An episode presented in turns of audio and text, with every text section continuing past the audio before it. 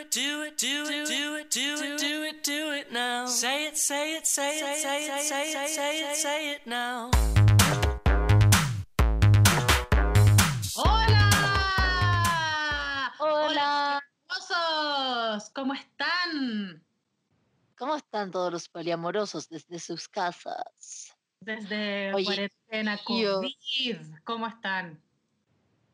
Oye, le- les queríamos contar que tuvimos eh, la intención de hacer este programa del día de hoy desde eh, un live de Instagram, pero nos falló la tecnología. Sí, ¿Cuál? completamente. Completamente. Parece que los disfraces de los años 80 que nos pusimos en el live eh, nos trajeron vieras tecnológicas ochenteras e impidieron que grabáramos correctamente el audio. Así que este va a ser un podcast sobre temas repetidos para los que escucharon dicha transmisión y temas nuevos para nuestros radios escuchas que nos escuchan hoy. Y el tema de nuestro podcast del día de hoy es amor en Internet. ¿Existe el amor online? Chan, chan, chan.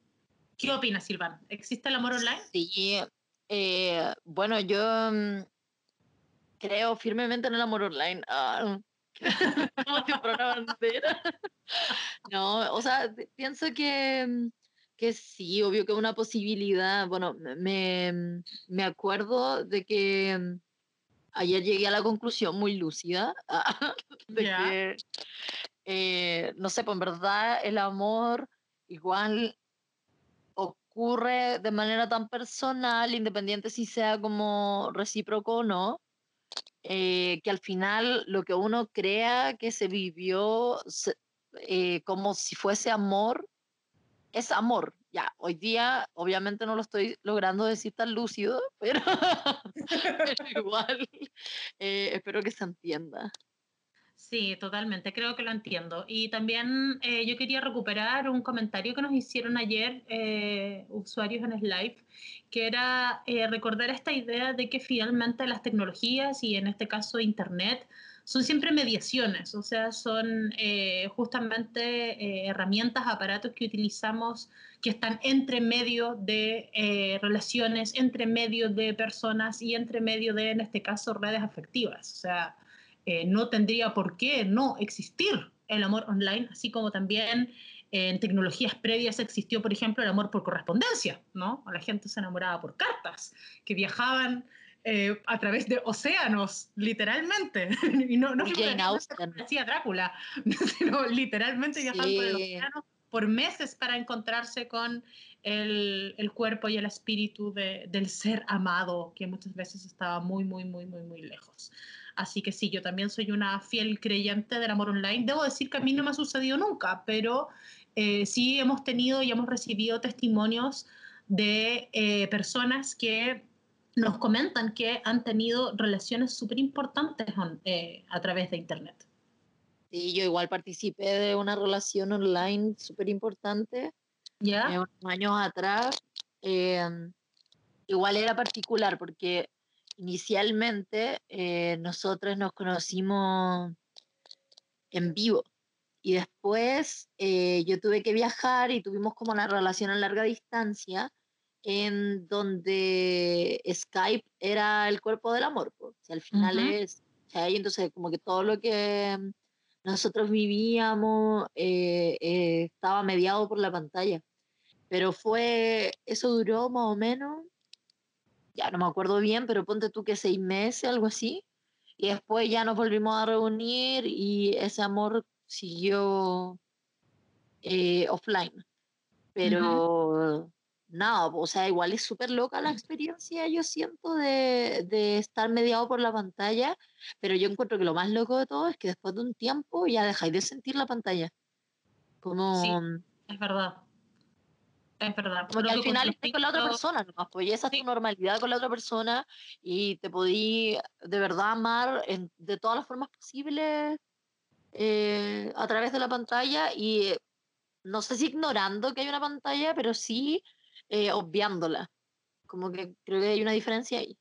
Mm, sí, creo que está interesante esa reflexión justamente también a propósito del COVID, como de nuestra, de nuestra situación actual y de lo, que, de lo que le podría pasar a cualquier persona que se enamorara, por ejemplo, hoy en día de otro que estuviera, que estuviera lejos. O sea, creo que ahí efectivamente van a empezar a, a, a hacer cada vez más comunes experiencias como las que tú estás narrando y donde eh, quizás eh, las personas van a empezar a sentir que esa mediación se les hace cada vez más normal o cada vez menos, eh, eh, menos disruptiva, ¿no? Como de la, Yo creo que igual es cosa de semana, porque por me, me, imagino, por ejemplo, todas las personas que están hoy día como no pasando la cuarentena juntos y están mm. en pareja, ¿cachai? Y como que tienen a la pareja lejos o mm, a varios vínculos lejos y hacen videollamada o qué sé yo, y, mm, y nada, deben como o sea, después de un tiempo, con la regularidad y con, el, con las veces que uno eh, sostiene ese tipo de comunicación online, empieza a cachar que en verdad es fácil habituarse, porque al final somos todos como muy animales de costumbre, que sé que suena full cliché, pero pero igual a mí me da como, bueno, no sé, ando melancólica a lo mejor hoy, pero me da como un poco de pena también pensar en aquello, como que tiendo a, a, pensar, y aquí, bueno, obviamente uno siempre es autorreferente para hacer este tipo de reflexiones, pero eh, claro, ¿no? Que si bien uno se puede acostumbrar a un determinado tipo de mediación, igual cuando estás enamorada sentís la necesidad como de contactarte físicamente con alguien, y cuando me refiero físicamente me refiero como a directamente, ¿no? Como a en verdad frotar tu cuerpo físicamente con la piel, con el sudor, con el olor, eh, con las salivas y los contagios del otro. Pues, eh, igual pasa, Caleta, que muchas de las conversaciones que tenéis con una persona que, con la que sostenía una relación online eh, son acerca de cuándo va, va a acabarse esa situación. Total. Como que se tiende mucho a hablar de eso, así como, ah, bueno, pero cuando acabe esta situación, nosotros nos vamos a ver, nos vamos a tocar, vamos a hacer tal o cual cosa. Pero eso es como las imaginaciones offline. a, lo que, a lo que me refiero es que parece que pareciera ser que es parte del amor o de estar enamorada de alguien la necesidad de tocarlo. La necesidad de ah, que eso eh, como que vuelva al cuerpo de alguna manera. Pero hasta eh, dónde también eso es como el rollo reproductivo también. No sé. Eh, sí, bueno, no, por supuesto, o sea, igual ahí hay teorías y uno puede escribir o no escribir aquello, ¿cachai? Como hasta qué punto eso es un impulso un impulso biológico o, no lo es, porque en rigor en una, eh, en, una relación homosexual que, ¿cachai? No hay un impulso biológico ahí, no es eso lo que, lo que te trae, sino que es un impulso sexual, pero un impulso sexual que de algún modo desea satisfacerse en el contacto de la piel con otro, ¿cachai? No en el, no en el puro contacto de tu cuerpo contigo mismo. ¿Me entiendes lo que quiero decir? Entonces, decir como de las relaciones, por ejemplo, online que implican obviamente el despliegue de la masturbación. Claro, exacto, ¿cachai? Porque o sea, obviamente en ese tipo de relaciones hay un, hay un cuerpo y bueno, y está el otro mediado, ¿verdad? Pero el contacto, el contacto físico es finalmente con tu propio cuerpo, como se te devuelve a, a, ti misma. Pero, y ahí tú interpretáis que eso no es tan físico como... como... Interpreto que eso es sumamente físico, pero, pero me sucede que pienso que hay un punto, y de nuevo, eh, digo, eh, hago esta reflexión desde, desde lo que a mí me sucede, ¿no? Eh, también creo que hay un punto en el que esa autosatisfacción eh, no es suficiente, como que requieres del cuerpo del otro. Ahora, insisto, es una autorreflexión, no me atrevería a decir que eso es lo que le pasa, ni mucho menos lo que le, lo que le debería suceder a, todo el claro. Pero... que yo lo, lo, que estoy pensando es como que igual el cuerpo del otro está. Lo que pasa es que, claro, no lo podéis tocar pero eh, está la imagen, ¿cachai? sí, por supuesto. Incluso si no lo podéis ver, está el sonido, está la presencia del otro, de todas formas, porque la telepresencia igual es una manera. Obvio que sí. No, si no estoy, no estoy para nada negando, de, negando la presencia del otro ni, ni, el hecho de que el cuerpo del otro esté presente de algún modo, sino de eh, hasta qué punto la necesidad de tocar físicamente, o sea, del roce eh, corporal, se te hace necesario cuando amas a, otra persona. Y tengo la impresión, eh, que ahí a lo mejor como atacar con algún dato de nuevo de, la encuesta que, que, nosotros hicimos, ¿verdad?, en el proyecto, que cuando les preguntábamos a las personas, por ejemplo, em, cuál es la importancia que le atribuyes al sexo en tus relaciones amorosas, eh, y las personas respondían que mucho, o sea, en un, más de un 58% de las respuestas respondían que el sexo en el, en el amor era muy importante o fundamental, creo que cuando las personas aludían a aquello, aludían a esta experiencia física, fundamentalmente, ¿no? O, primariamente, aludían a la necesidad de que cuando estás enamorado, requieres, ¿verdad? Un contacto físico, corporal, eh, de pieles, eh, etcétera algún tipo de frotación, digámoslo así. Oye, eh, mantengamos esta idea para el próximo bloque y también de repente podríamos hablar un poco de, de otras de las respuestas que aparecieron en la encuesta, pero ahora tengo entendido que nos va a dejar con una canción. Sí, los quiero dejar con una canción eh, que me parece a propósito de los años 80, de, de nuestra temática del, del, live fallido, aunque no, no fue fallido, pero con un éxito en redes. De los 80 que habla sobre el amor y nos dice que el amor es un campo de batalla. Love is a battlefield con Pat Benatar. Nos vemos en unos minutos. Yeah. Philly free, man. What's up with y'all? I mean, I said I was gonna be quiet, man, but y'all want me to say something? Y'all want me to talk about this shit? Fuck it. Hola Radio Escuchas, estamos de vuelta y vamos a introducirlos un poco en la investigación que estuvimos haciendo con cuerpos poliamorosos, eh, sobre todo eh, a una parte en donde hicimos una encuesta que la gente pudo rellenar online y había una pregunta, que es la pregunta de la polémica, y que además recibimos un montón de mm, comentarios, pero ¿por qué hacen esta pregunta? O, ah, me encantó que hicieran esa pregunta.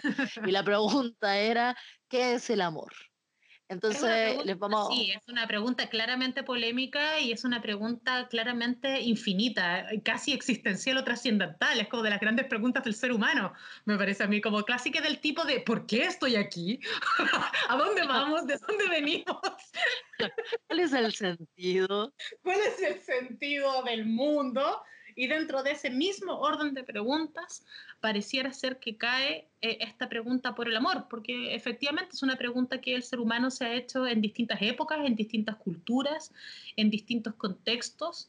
Y eh, una cosa que nos pareció interesante de los resultados de la encuesta eh, es justamente detectar cómo, si bien el amor ha sido una experiencia culturalmente mediatizada, tecnologizada o incluso capitalizada, eh, pareciera ser que existen como ciertos trascendentales, ¿no? que existen ciertas eh, nociones, eh, conceptos o asociaciones de la experiencia amorosa que son comunes para las personas y que se repiten, uno podría decir, ¿no es cierto?, en distintas culturas y en distintos tiempos. Entonces, por ejemplo, compartirles algunos tipos de respuestas que salieron frente a esta pregunta, comentarles que respondieron más de 600 personas y que obviamente tabular estas respuestas fue súper complejo porque la variedad de cosas que salían era gigantesca, pero intentamos hacer eh, un ejercicio donde agrupábamos las respuestas según, em, según como conceptos eh, similares. O sea, por ejemplo, todas las personas que en su escritura hablaran de factores como que el amor tenía que ver con un compromiso o con una decisión de un vínculo, las agrupábamos en una misma clase.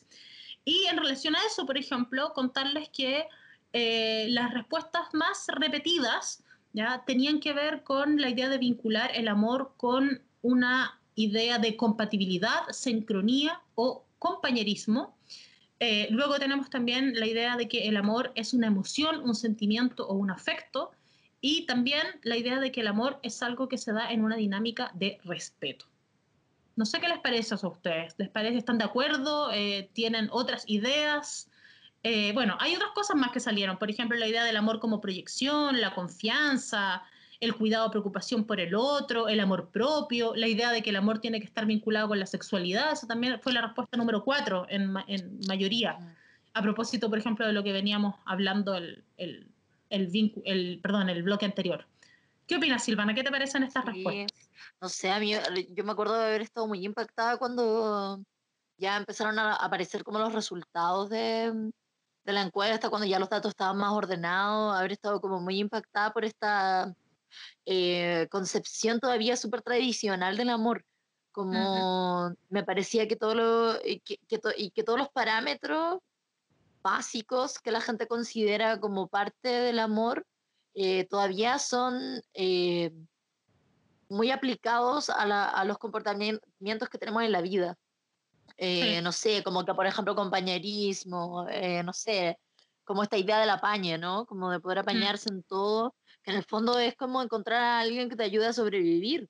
Y eh, en esos términos también es todo súper práctico, ¿cachai? Como que también el vínculo, eh, si uno lo quisiera mm, extremar, puede aparecer o puede en, una, en alguna interpretación parecer incluso medio utilitario, ¿no? Como, entonces amo y necesito que el otro esté conmigo para mm, estar conmigo, ¿cachai? En todo lo que yo necesite, en todos los apañes que yo necesite en mi vida, etcétera. Mm. O sea, me, me llamaba mucho la atención eso.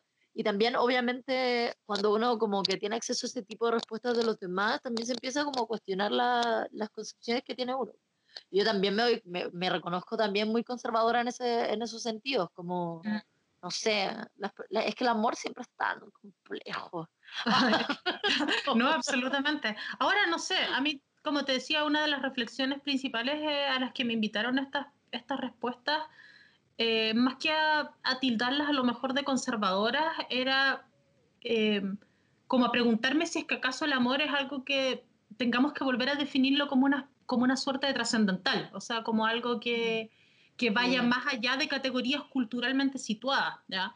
Que, lo cual me parece una, una reflexión interesante porque todo lo que hice en el libro fue hablar del amor como una categoría cultural y temporalmente situada. Sí, Me gusta, o sea, me, me, me cago un poco la psiquis, pero al mismo tiempo me, me gusta cuando aparecen como estas contradicciones, ¿no? Como, como cuando tú uno está como muy fuertemente intentando defender un, un argumento y de repente en el fondo como que la vida, la vida mm, misma, impacta. eh, el amor en sí mismo, ¿no? Como que parece que se instala y te dice, no, en verdad la gente sigue identificando esta experiencia. Por ejemplo, habían otras respuestas, ¿no? Con una magia, decían. El amor es una energía que te vincula, es algo inexplicable, es algo que aparece, es algo que, ¿cachai? Es la auténtico. como, como respuestas poetas, así como que la que, la, la que recordábamos, ¿no? La de la del fuego, como La de la bola de fuego, sí, sí. Y creo que, por es ejemplo, una bola de fuego, cacha, Es una bola la de fuego que tengo que arrojársela a alguien. Claro, yo creo que también ¿no? el utilizar eh, de algún modo metáforas o estrategias poéticas para referirse al amor también tiene que ver con esta idea de que el amor es algo que no se puede explicar, ¿no? o que al menos no se puede explicar con el vocabulario eh, informativo eh, eh, y comunicativo eh, básico que utilizamos, ¿no? sino que requerimos de otro tipo de figuras del lenguaje para aludir a esta realidad que, que- que se nos hace tan compleja. Sí, es que Pero además tiempo- esos clichés yo siento como de el amor, eh, no, no, como que el amor no se, si lo explicas con palabras ya no es amor, ¿cachai? Como que todos esos, clichés que son ya como que rayan en, lo, en el en el mal gusto, Ah. pero que en el fondo se le han quedado a la gente tan, no sé, como internalizado que al final en el momento en que tú tenés que definir amor, también te quedas un poco sin palabras. No porque no sea como definible, sino que por un poco porque siento como por el temor también de, de meter la pata al decir como es tal o cual Pero- cosa, no sé. Pero al mismo tiempo el amor siento yo que también tiene algo de cliché, ¿no? O sea, por algo están, bueno, estas millones de experiencias que circulan por el mundo mundial y que de hecho, no sé, yo pienso que a mí también me sucedieron, como frente a grandes penas de amor, de pronto te hallas escuchando eh, una música muy cebolla y encontrando que Ah, tiene mucha razón, mal. claro, y te sientes mal y encuentras que es muy, muy, claro, muy cliché, muy todo, pero Dios, como que realmente te está hablando como de algo que tú sientes. Eh, y bueno, no sé, bueno, por algo los clichés son clichés y por algo los estereotipos son estereotipos, ¿no? Lo son y tienen la potencia que tienen, porque finalmente igual están hablando que- de algo que es muy compartido y que todos reconocemos.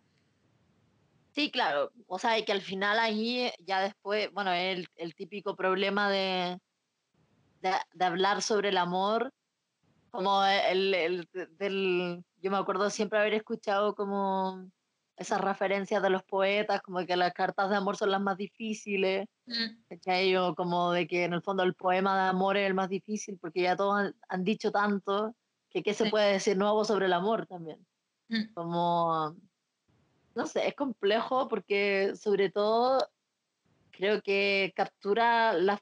eh, o sea, que, bueno, y aquí ya tengo que, que citar los feminismos de nuevo, porque también hay una hay extensa teoría feminista que como que nos invita a también entender el amor como, o, o la utilización del amor como o justificación para la opresión. Entonces al final recuerdo esta cita, por ejemplo, de derribar la última ilusión, que es el amor, para poder ser realmente libre, ¿cachai? Y alejarse de los terrenos de la opresión. Y eso igual es fuerte, pues si uno lo, lo piensa, como históricamente las madres, por ejemplo, se han visto oprimidas porque el amor de madre todo lo puede, el- la madre Exacto, tiene que se amar. vuelven... Sí, total, pero yo creo que ahí el, el- el problema, eh, y creo que es súper bueno, bueno el ejemplo que estás planteando a propósito de la, de la maternidad, tiene que ver con cuando eh, estos estereotipos, por ejemplo, que hablábamos antes, se vuelven dogmas, ¿no? O cuando determinados eh, axiomas o conceptos o prácticas asociados a, eh, a la experiencia amorosa terminan deviniendo en determinadas obligaciones. O sea, cuando de algún modo se te impone que tú tienes que amar de una cierta manera y de que para estar enamorado tienes que hacer uso de determinados tipos de conductas, ¿ya? O que porque estás enamorado tienes que aceptar cierto tipo de comportamientos del otro o no. O a mí me parece que eh, el problema no está en el amor, ¿no? No está en el enamorarse, no está en, en, en vi- en vivir en vivir esta experiencia, ¿no es cierto?, de verse eh, hasta incluso arrasado por un sentimiento, sino en asumir prácticas, costumbres y dogmas como obligaciones sobre tu propia vida. Sí, total. Oye, los voy a dejar a todos con una música para que puedan Uh. pensar y los dejo entonces con Free Yourself de Chemical Brothers.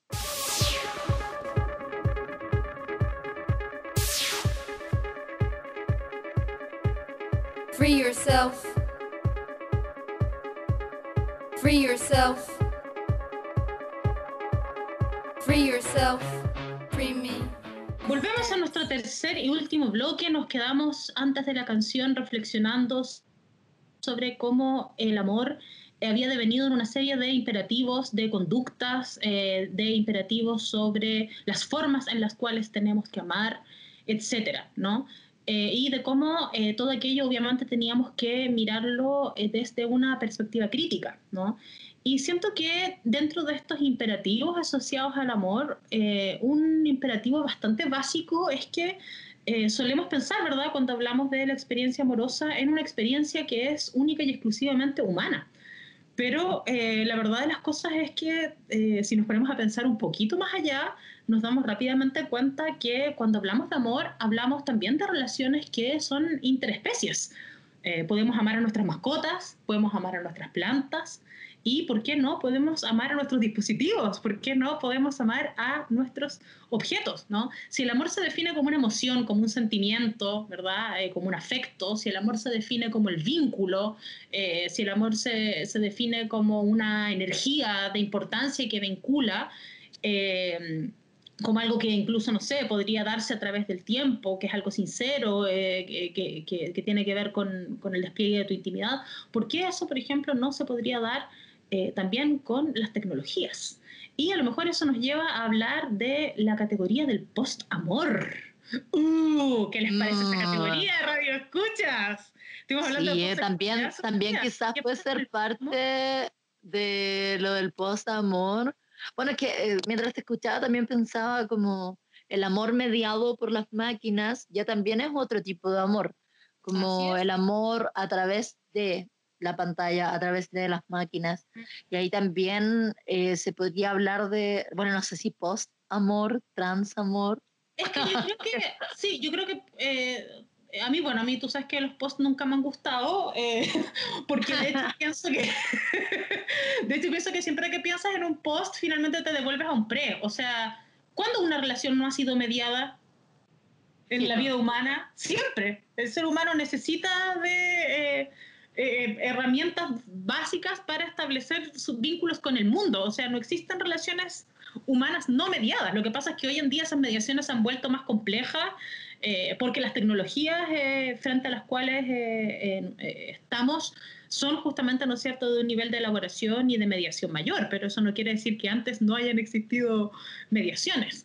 Yo creo que a lo mejor esta categoría que se me ocurrió así, ¿verdad?, el voleo, esta idea del postamor, sería para pensar qué es lo que pasa con relaciones de vínculos, por ejemplo, con robots o con inteligencias artificiales o con criaturas que que demandan de otro tipo de conceptos también para, eh, para referirnos, por ejemplo, a prácticas afectivas o sexuales que empiezan a surgir con ellas. Sí, bueno, sin ir más lejos, ¿te acuerdas que cuando estuvimos hablando con nuestras amigas de tienda erótica de Chile, que les mandamos un abrazo súper grande, eh, nos comentaban que existía ahora como esta idea de muñecos o muñecas sexuales que funcionan con inteligencia artificial. Eh, entonces, esto ya está pasando, o sea, no es una cosa que uno eh, puede pensar que va a ocurrir en el futuro, sino que es como una mediación del amor que ya está ocurriendo y, y que nos va a invitar a vincularnos de maneras diferentes con objetos en este caso. Y también, ¿por qué no pantallas? También hay, por ejemplo, ya juguetes sexual que, que funcionan como eh, tú los vinculáis con tu teléfono y los vais manejando desde el teléfono. Eh, mm. o ya están también juguetes sexuales con control remoto, etc. Mm. Entonces, también está este que se me fue el nombre completamente, si alguno de los radios escucha lo sabe, nos manda a las redes sociales, el, este que, que tú te ponís un traje, ¿cachai? Y está tu pareja a larga distancia, como por un software, eh, activando como controladores y eso te produce a ti una experiencia física en este traje que te pusiste. Ay, buenísimo, lo quiero. Obvio, es una maravilla. Entonces, si, si, tú lo pensáis como que ya hay eh, relaciones súper íntimas ocurriendo con los objetos y también uno se puede pensar, eh, o sea, que lo más común es pensar como nosotros amamos a esos objetos si es que los amamos, pero también podríamos pensar en la de vuelta, ¿no? Sí, es, que yo creo que a mí eso, exacto, a mí esa es justamente la parte que me genera incógnita y que me parece interesante pensar, eh, porque, claro, o sea, el, el, el, IDA, ¿verdad? El cómo yo amo un objeto, me parece que todavía se puede analizar o pensar incluso bajo estas dinámicas del utilitarismo que tú mencionabas antes críticamente, ¿no? O sea, claro, yo eh, amo este juguete porque el juguete me produce mucho placer a mí, ¿no? Porque me sirve para este fin que es eh, obtener, ¿no es cierto?, un orgasmo, etcétera. Pero, ¿qué pasa con... Eh, eh, ¿hay, un, ¿Hay una de vuelta? O sea, a ver, ok, sabemos que los objetos no sienten, no tienen sentimientos, o al menos no, no, del modo en el cual nosotros hemos conceptualizado los sentimientos. Exacto, pero ¿acaso podríamos pensar, pensar en algún tipo de sentimiento maquínico? ¿Cuáles serían las claves para pensar aquello? Eh, hay algo que es interesante y que también aparece en, las respuestas eh, vinculadas a la conceptualización del amor que mencionábamos antes, y que era, por ejemplo, la noción de libertad, ¿no? Eh, la idea de que uno ama cuando es completamente libre de amar al otro y el otro te ama porque nadie te está obligando, ¿no? Como nadie te está obligando en el fondo a, amar, amar a la, a la, otra persona. y esta idea de, de, la libertad del amor que surge en el romanticismo europeo, eh, da pie a un montón de historias, o sea, desde Romeo y Julieta, ¿no es cierto? Que, claro. que conocemos hasta el día de hoy, donde estos, donde estos amantes justamente rompen todas las imposiciones por el deseo de llevar su amor libre, ¿no? Como a, a, un, a un extremo total. Pero las máquinas evidentemente no son libres, las máquinas son como nuestros neoesclavos, ya las utilizamos a nuestra sí, Claro y están programadas también por, eh, por nuestra raza, en el fondo. Los humanos programan las máquinas. Completamente. Entonces, a lo mejor ahí también habría que empezar a pensar en cuál es la libertad de las máquinas, ¿verdad? En cuáles son sus derechos. Eh, en cómo otorgarles derechos, pero otorgarles derechos que tengan que ver con esa nueva especie y no necesariamente con eh, nuestra mirada y eso es bien complejo y eso sí que tiene que ver ahí con estudios post, ahí hay post muy bien utilizado, con estudios como del posthumanismo que están como eh, desde hace eh, poco tiempo, poco tiempo me refiero a un par de décadas recién, ¿no es cierto?, instalándose eh, como líneas de trabajo sólidas. Sí, bueno, ahí hay un, un montón de, de referentes a visitar. También si es que les interesa un poco más radio escuchas. Nosotros estamos ahí, I love you Simondón, pero, pero ahí cada uno podrá investigar. Eh, yo quería aprovechar estos últimos minutitos porque ya se nos está extinguiendo el programa, de contarles programa muy que... reflexivo el día de hoy. Muy reflexivo. Sí, Este programa es hashtag me siento filósofa. sí. Bueno, hashtag el COVID me pone filósofa. Y, y nada, les quería contar en estos últimos minutitos que nosotras durante eh, el 8M, en esa instancia instalamos eh, el- la presencia del movimiento tecnosexual en la marcha eh, con Val y, y otros otras eh, compañeras y, y nada, eh, queríamos leerle el, el manifiesto para cerrar este capítulo y eh, invitarlos a que en redes sociales puedan investigar un poco más de lo que estamos hablando y darles un beso muy grande. Se nos quedaron un montón de temas en el tintero, pero esto- ya van a ver otros capítulos. Así es, así que habrá más Sí. capítulos para debatir estos problemas existenciales en los que nos metemos. O sea, y ustedes nos mandan preguntas y todo lo que les voy a leer ahora. El movimiento sexual y su manifiesto. El movimiento tecnosexual busca defender los derechos sexuales de lo humano y lo no humano. Buscamos cuestionar la operación de las tecnologías sobre nuestros cuerpos, apropiándonos de ellas y devolver a los espacios no humanos la posibilidad de desarrollarse sin opresión extractivista, generando espacios ecosexuales. El movimiento tecnosexual es cyborg y encuentra en la fusión cuerpo-máquina la promesa perdida de los 90, rescatar los imaginarios para una nación en decadencia es la misión de una colectiva en potencia que exige no sean olvidadas las consignas del placer en la construcción de un nuevo futuro. Emocionante Bueno. manifiesto, cada vez que lo vuelvo a escuchar y a leer me, me toca una fibra muy profunda en mi corazón. Esperamos que a ustedes los, los deje reflexionando hasta nuestro próximo podcast. Si quieren leerlo, interiorizarse un poco más, eh, síganos a través del Instagram de Cuerpos Poliamorosos. Eh, ahí lo tenemos publicado en, en alguna fotito y estamos eh, siempre abiertas y expectantes a escuchar y leerles lo que eh, y, y leerles lo que nos, nos quieran contar. Sí, un abrazo a todos eh, que estuvieron con nosotras hoy y muchas gracias como siempre a Radio Manuel Rojas, su dial favorito de todo el internet. Y un abrazo muy grande, nos vemos el próximo viernes, nos escuchamos el próximo viernes Así es. y les dejamos un gran abrazo. Un Gracias. abrazo a resistir. Nos vemos. Do it, do it, do it, do it, do it, do it, do it now. Say it, say it, say it, say it, say it, say it, say it now.